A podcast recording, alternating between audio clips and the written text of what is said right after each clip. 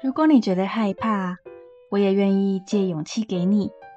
希望从火光时刻里，能让你慢慢走出恐惧和黑暗，找到火光。晚安，欢迎来到火光时刻。各位听众朋友们，大家好，欢迎收听火光时刻，我是主持人 Only。大家好久不见了，今天是火光时刻第二季开季的第一个单集。不知道从六月到现在，大家都还好吗？应该有不少的朋友已经考完试了吧？不论是分科测验，还是大学生，我觉得很恐怖的期末周。开始放暑假了，应该有很多朋友去打工，或者是找很多就是以前的朋友一起出去玩了吧。今天的单集内容里会有第二季的三个单元主题和内容的介绍，也会分享我近期的生活，应该算是一个小故事。也谢谢大家愿意在第二季继续支持火光时刻。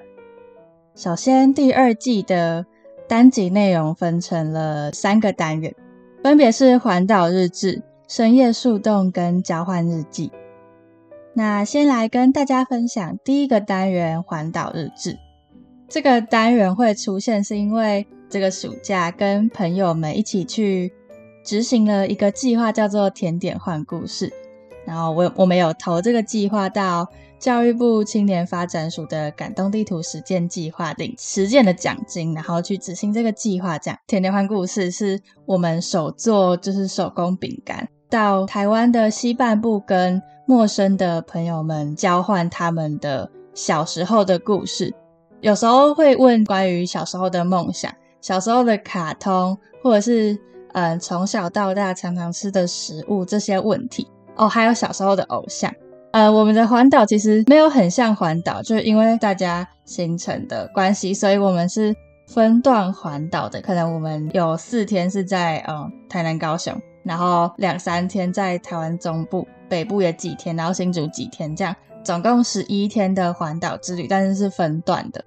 或许大家会觉得有点奇怪，但其实我觉得分段有一个好处，是因为连续环十一天其实会蛮累的，而且我们不只是在玩，还有执行一个计划，就是。也是有一点小小压力，因为访问陌生人其实是一件有点困难的一件事情，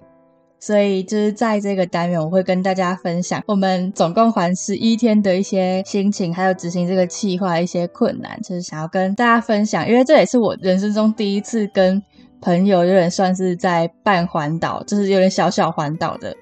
感觉，就环半圈，然后我就觉得很新奇，也是一个。我人生中蛮大的突破，尤其是要跟陌生人讲话的部分，所以想要借由这个单元跟大家分享这些心情。那第二个单元叫做深夜树洞，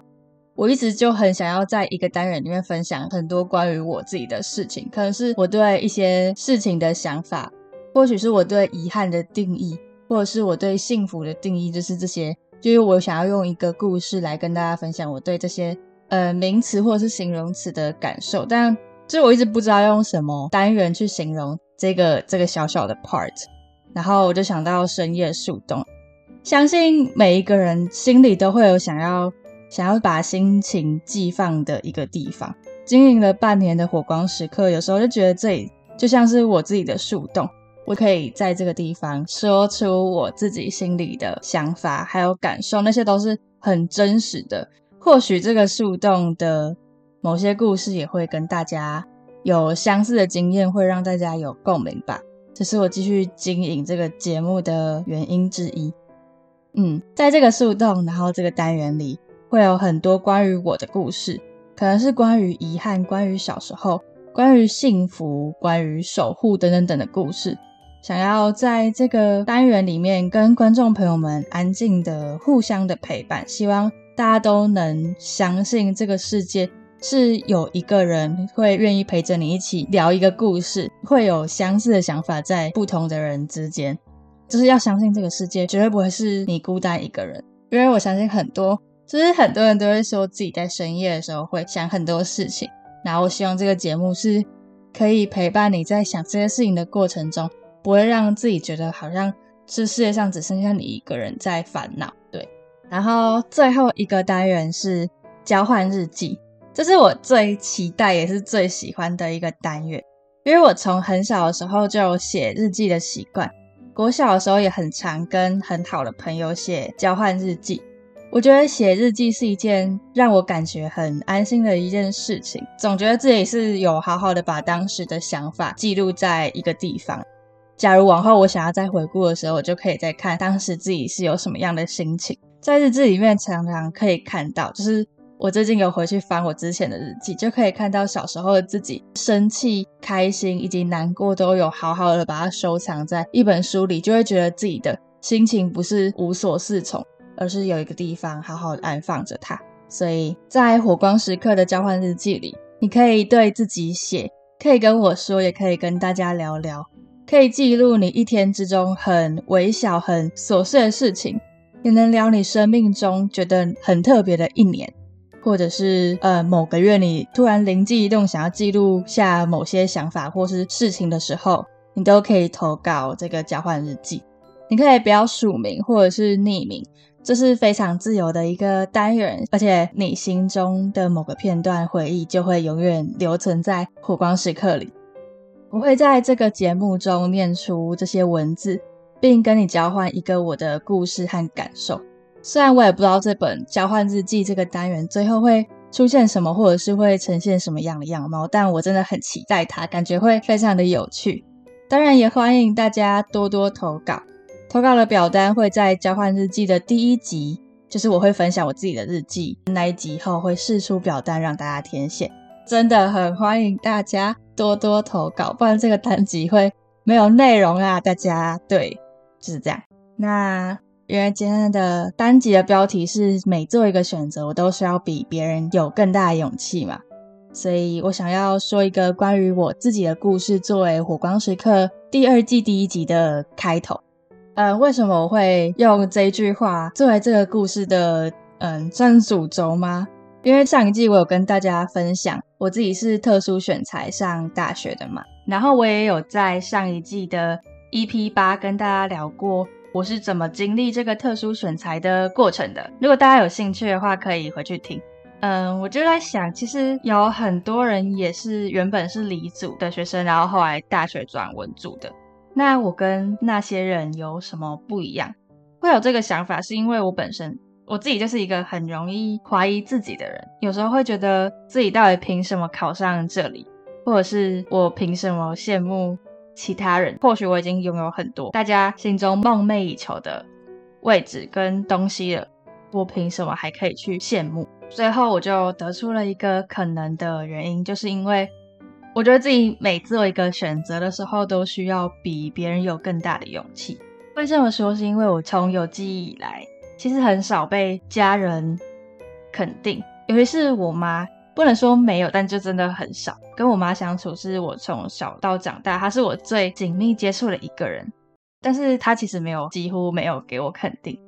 相信大家长大后一定会有一个经验，尤其是离家读书的大学生。就是你离开家里很久的时候，可能学期中的时候，你离开家里很久，你只要一回到家，就是全家人都会对你很好，然后自己会觉得非常的开心，因为爸妈可能或是或是其他家人可能真的很想你吧，就是就不太会有家庭上的争吵或者是互看不顺眼这种情况。但是每次只要寒暑假一回到家，就会开始跟爸妈吵架。就是前一阵子跟高中同学聊天的时候，就是聊到就会出现这样子的情况。好，总之我觉得自己从小到大在家里就大概是这样的情况，寒暑假这个情况。我觉得我妈其实是一个蛮在意成绩的人，虽然她都会说过程比结果更重要，但其实她很看重结果。大概是国中以后，如果我有参加读书以外的活动，她一直都会蛮反对我参加的。像是我参加演讲比赛，如果得奖了，她也不太会给我什么鼓励，哪怕我有时候。是真的很努力的想要把一件事情做得很好，他就会说做那件事情对未来有什么帮助吗？就好像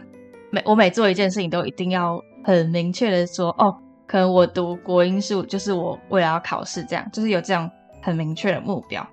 当然他是用他的立场还有他的人生经验，觉得我这样做可能人生会比较成功吧。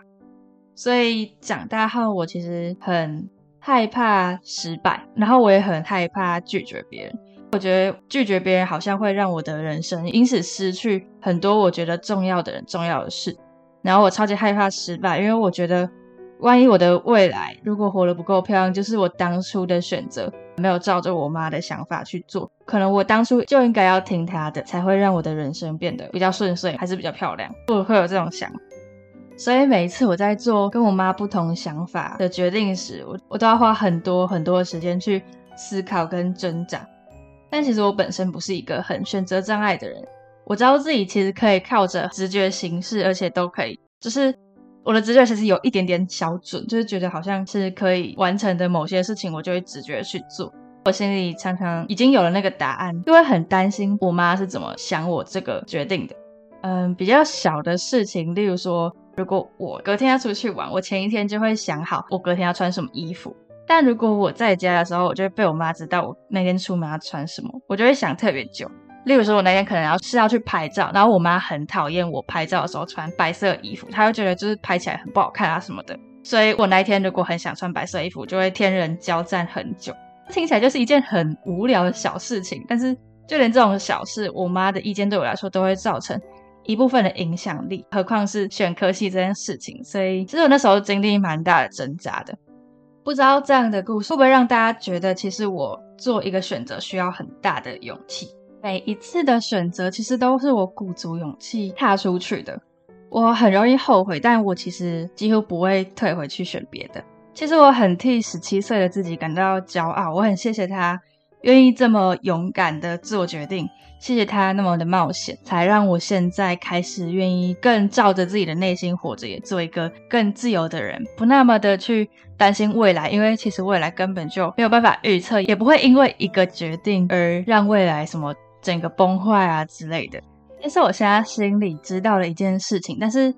知道又能不能去实践，好像又是另外一件事。嗯，不知道大家有没有过类似这样的经验呢？或许有吧。我想要跟这些也需要很大勇气的朋友们说：如果你已经想清楚自己要做某件事了，但还是少了一点勇气的人，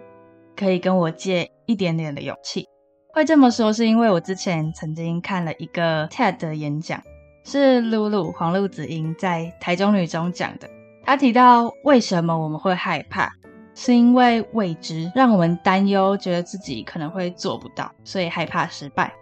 但这个时候，我们可以跟自己借一点勇气，可以跟现在的自己借勇气，透过不断的练习那一件你害怕的事情，让自己变得更踏实，而这个害怕的感觉就会渐渐的消失一点。你也可以跟过去的自己借勇气，小时候一定会有那种天不怕地不怕的时候，觉得自己总是最棒的那些时刻，或是你刚把某件事情学会的成就感，拿到奖的自信。这些过去的时刻，把那时候的勇气偷一点到现在此时此刻，就可能让自己更自信一点点，更勇敢一点点。或是也可以跟未来的自己借勇气，闭上眼睛幻想，当你完成现在这件很害怕的事情以后，会是什么样子？露露说，她当年在主持金曲的时候，她开场表演是一个饶舌表演。但她从来没有做过饶舌这件事情，她觉得很害怕，万一自己出错或者是一句话说错了，到时候该怎么办？但是在她站上舞台的那前五秒，她心里想的是，如果蔡依林在台下看到她表演完，会觉得哇，露露真的太棒了，就会站起来鼓掌，跟她说她很棒。而这就是跟未来的自己借勇气，其实跟未来自己借勇气是我很常用的方法。因为我觉得自己达成目标时闪闪发光的样子是非常向往的样子，也是因为看完了这个 TED 影片，让我在每一次面对选择感到害怕的时候，都会想起这个演讲。露露说，如果觉得害怕的话，她很愿意借勇气给我们，不论是从她的节目或者是故事里。所以，如果你也觉得害怕，我也愿意借一些勇气给你。希望从火光时刻里，能让你慢慢走出恐惧与黑暗，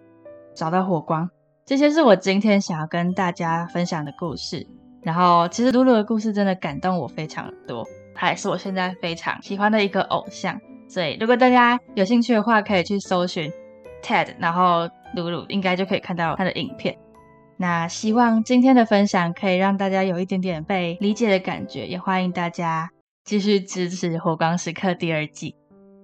那今天差不多就到这里喽。如果你喜欢《火光时刻》，欢迎到 First Story、Spotify、Apple Podcast、KKBox 订阅《火光时刻》，也欢迎追踪 IG，搜寻“火光时刻”哦。火光时刻，陪你一起寻找火花发光的片刻。晚安。